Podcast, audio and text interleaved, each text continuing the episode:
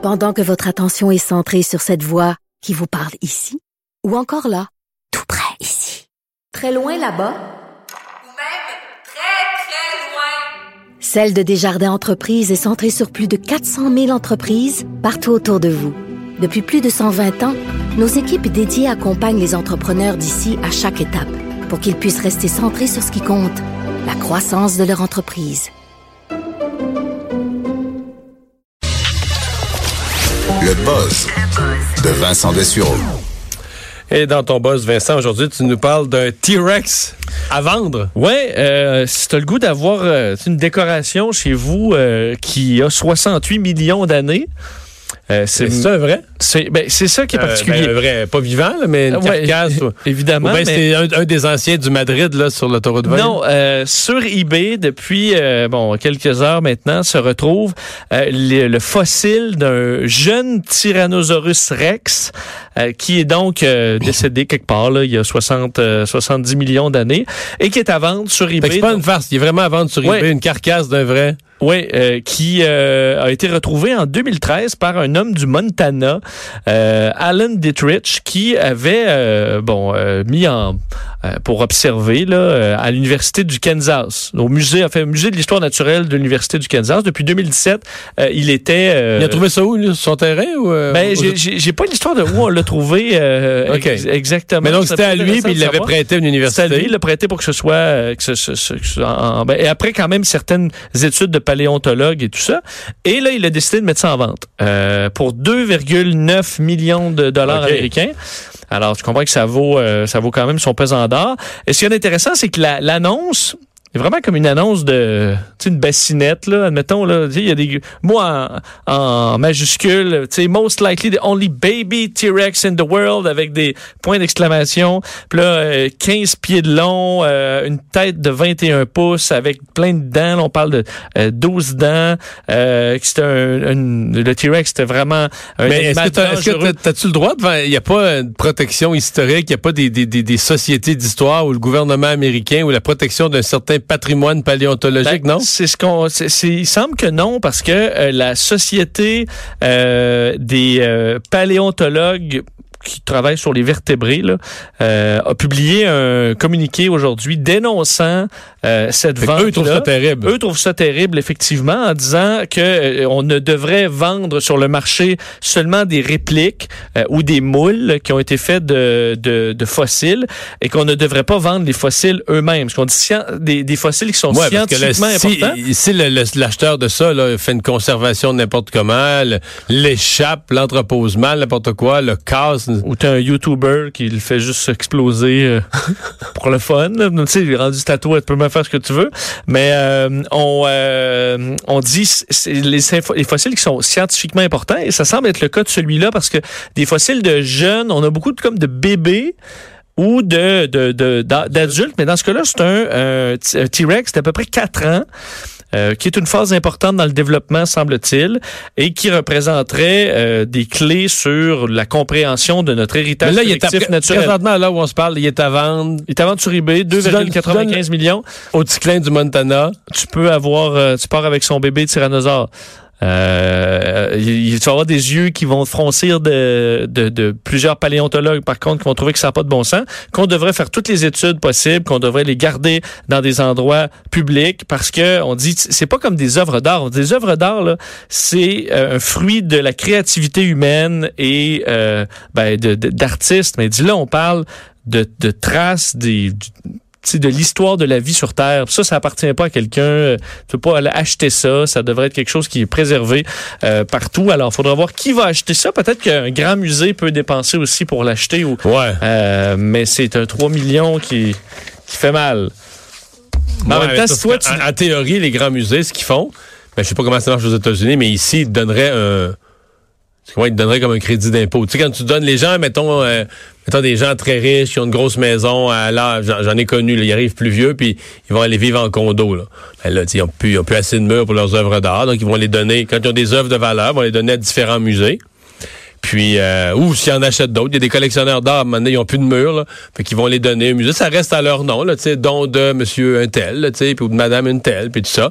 Puis, T'as ton crédit d'impôt. sauf que le musée leur donne un crédit d'impôt. C'est ça, c'est leur façon un peu, ils sont pas payés, mais souvent, si tu as des revenus pour avoir des grosses œuvres d'art, ça se peut que tu payes beaucoup d'impôts.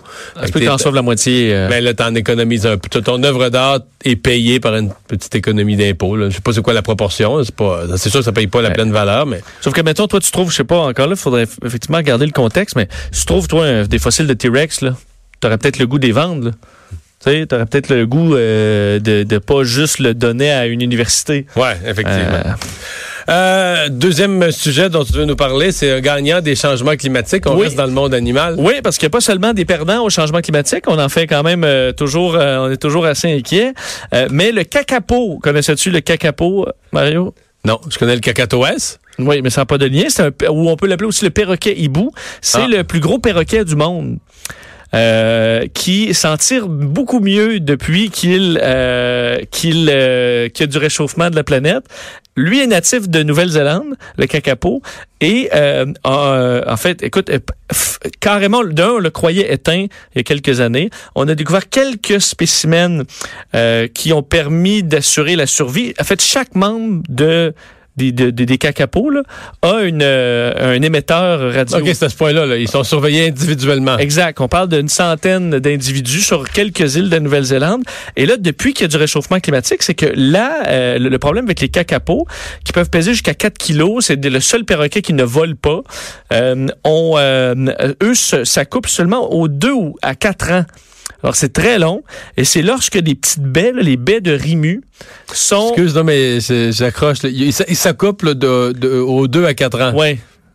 C'est mollo, là. Oui, il doit avoir hâte un peu, là. Les, les mâles, Ben, je sais pas. les là. femelles aussi, là. Je sais pas, là. Au bout de quatre ans, ben, ils sont dus, mais le problème, c'est que c'est juste lorsque Ils doivent vous... pas réfléchir longtemps, là, quand quand c'est dû, là. Ouais, mais, sur- mais il- c'est qu'ils en profitent même pas. Tu les vois souvent, les oiseaux. Non, c'est le fait- cloac. Le cloac, c'est ça, le cloac, ouais, ça, ça dure une seconde, même ouais, pas une vraiment demi-seconde. rapide. Mais euh, la baie de Rimu, là, lorsqu'il y en a beaucoup plein, les bosquets, ben là, la, la femelle, est- quand elle mange des baies, là, elle est heureuse puis elle est prête à tout. Alors, il semble que le réchauffement climatique ait amené euh, une de très bonne saison pour la baie de Rimu, de sorte que cette année, il y a 249 œufs qui ont été pondus, dont devraient résulter 75 ois- euh, oisillons. Euh, survivants là, après tout ce que les, les, les difficultés du début de la naissance. Alors, devrait avoir 75 nouveaux. Puis là, on repeuple l'espèce. Oui, de sorte qu'on devrait, on dit, dès qu'on va avoir atteint 500, euh, 500 perroquets, on va pouvoir arrêter de les surveiller d'aussi près, parce que c'est une des espèces les plus surveillées au monde. Alors, on va pouvoir slacker dans les prochaines, euh, dans les prochaines années en raison du réchauffement climatique. Ça tombe bien parce qu'on peut les laisser aller puis s'occuper de d'autres espèces qui en arrachent pas mal. difficulté. Ouais. Donc, vive le cacapo. Oui, oui, le cacapo qui sera peut-être un- une, une bébête à voir dans les prochaines années. Une bébête Quand il y en restante. aura beaucoup, il pourra en avoir dans les eaux. Ouais, le problème, c'est que c'est pas très beau. C'est à peu près Ah le perroquet que j'ai, le pire perroquet que j'ai jamais Ah vu. ouais? Il est là? Ouais. Ben, c'est pas, euh, c'est pas génial. là. Il y a des perroquets. Euh... Admettons, avoir une espèce de perroquet à garder dans tout le cataclysme climatique, ce serait pas le cacapo, là. Ah non? Non, non. Il est moins beau que le hara bleu et jaune ou le hara rouge. le- Exactement. Ouais, bon. Euh, on peut se gâter dans le chocolat en fin de semaine? Ouais, euh, rapidement, juste vous dire, pour ceux qui arrivent à Pâques, qui, qui vont euh, voir beaucoup de chocolat passé, qui sont au régime, comme à peu près sur 80% de la station euh, euh, ici, sachez que selon une psychologue clinicienne, qu'on appelle aussi la docteure de l'appétit, euh, Dr. Ellen McCarthy, euh, en Angleterre, et qui euh, euh, veut rassurer les gens qui sont au régime euh, en cette période sainte, en disant, vous devriez sauter dans le chocolat Ben à Pâques parce que se restreindre dans des moments comme ça, là, où tout le monde est festif, euh, en mange un peu plus, ça devrait être nuisible sur le long terme. Parce que ça tue, si t'es- si toute cette journée-là, ça tue ton moral de pour le mois suivant, puis après ça, tu vas en manger encore plus en te gavant. Euh, fait que t'es mieux de te faire plaisir semaines. cette journée-là, puis là, le soir, tu te sens coupable un petit peu, puis le lendemain, tu reprends ton rythme. euh, Exactement, tu t'es accordé, comme tout le monde, comme à Noël, tu t'es accordé un moment euh, de bonheur, Pascal, puis après ça, tu peux reprendre les bonnes habitudes. Mais moi, j'aime pas le chocolat, je peux-tu faire ça avec ton d'autres choses, je sais pas, le vin ou... Non. C'est le chocolat. Non, non, c'est pour toutes, mais on dit les, les ceux qui adorent le chocolat, c'est souvent euh, encore plus là quand t'en veux. là. Culpabilisant. Ouais, mais c'est quand t'en veux, t'en veux vraiment. Là, Ah là ça se met. On dit les gens qui s'accordent pas ce genre de plaisir-là, euh, ben ils vont se gaver à un moment donné au milieu de la nuit là, parce qu'ils sont plus capables. Alors c'est pas la bonne façon. Peut-être acheter par contre du chocolat de Noir. grand- Chocolat gros pourcentage de cacao. C'est plate, ça. Ça, Ben goûte, voyons. ça goûte le sable. Ben voyons, euh, 72% de cacao. là, non? Oh, c'est tout, euh, c'est croquant là. Non, j'aime pas ça. Chocolat au lait de qualité. OK. Faut le foutre dedans. Mais ça peut être le chocolat que vous aimez, mais de qualité. Souvent, on va en manger moins Mhm. parce qu'il est plus savoureux. Alors optez pour Ben, la le chocolat qualité pas de qualité, ce que je comprends, c'est que c'est une sorte de paraffine qui s'est étirée avec de la... C'est ça. Tu achètes un lapin de trois pieds de haut, mais tu n'auras pas le plaisir d'en acheter un petit et de le déguster tranquillement. Bon. Euh, le papa de la photo virale de Notre-Dame de Paris. Ouais, et, euh, Il a été retrouvé. retrouvé. Vous avez peut-être vu pas sur les le réseaux sociaux. j'avais pas vu passer ça, non. Ben, depuis euh, quelques jours, vous avez peut-être vu passer une photo euh, de Notre-Dame de Paris. Euh, évidemment, il y a des gens qui sont devant et on voit un père qui est en train de faire tourner son enfant là, au bout de ses bras. là. Quelque chose que tu as peut-être déjà fait à, Mm-hmm. à des moments. Et c'est un quelqu'un qui passait par là, qui a pris une photo de Notre-Dame de Paris. Puis en regardant ces photos après, il dit Hey, j'ai vraiment une belle photo de ce papa-là euh, avec son, son fils qui est vraiment bien cadré devant Notre-Dame de Paris. Et euh, une heure après, Notre-Dame est en feu. Alors, il s'est dit, même au moment où je l'ai pris, Ah, j'aurais dû avertir le, pa- le papa parce que j'ai une- j'ai vraiment une bonne photo de vous, que tu croqué sur le vif, qui été un beau souvenir. Mais je l'ai pas fait. Il dit, là, en me rendant compte que Notre-Dame de Paris a Le moment est feu historique. Quelques minutes par après, ben, c'est une photo qui est encore plus importante. Tu sais, cet enfant-là, euh, pour le, le papa, c'est vraiment quelque chose. Alors, c'est devenu énormément viral, partagé. Parce que lui, il est parti à la recherche. Il a mis la photo en il a ligne. mis la photo en ligne en demandant faut retrouver ce, ce papa-là. 250 000 partages euh, depuis quelques jours, près d'un demi-million euh, de, de j'aime. Et finalement, dans les dernières heures, on apprend qu'il a été retrouvé. Euh, la dame Brooke, Windsor qui avait lancé cet avis de recherche et on a retrouvé le papa. On, a, on ignore son identité, mais on a confirmé que on, ils avaient fait eu contact et qu'ils allaient pouvoir redonner la la photo, photo. et la partager. Alors, il aura un beau souvenir. Comme c'est beau. C'est beau, hein? C'est très beau. Ouais, grâce aux réseaux sociaux, au moins, ça permet de rebâtir La réputation. humains. Ouais. Puis la réputation des réseaux sociaux qui ne font pas juste des Ouais, gaffes et des folies. On- Le meilleur comme le pire. Voilà. On va s'arrêter euh, dans un instant. On va faire notre revue de l'actualité du jour.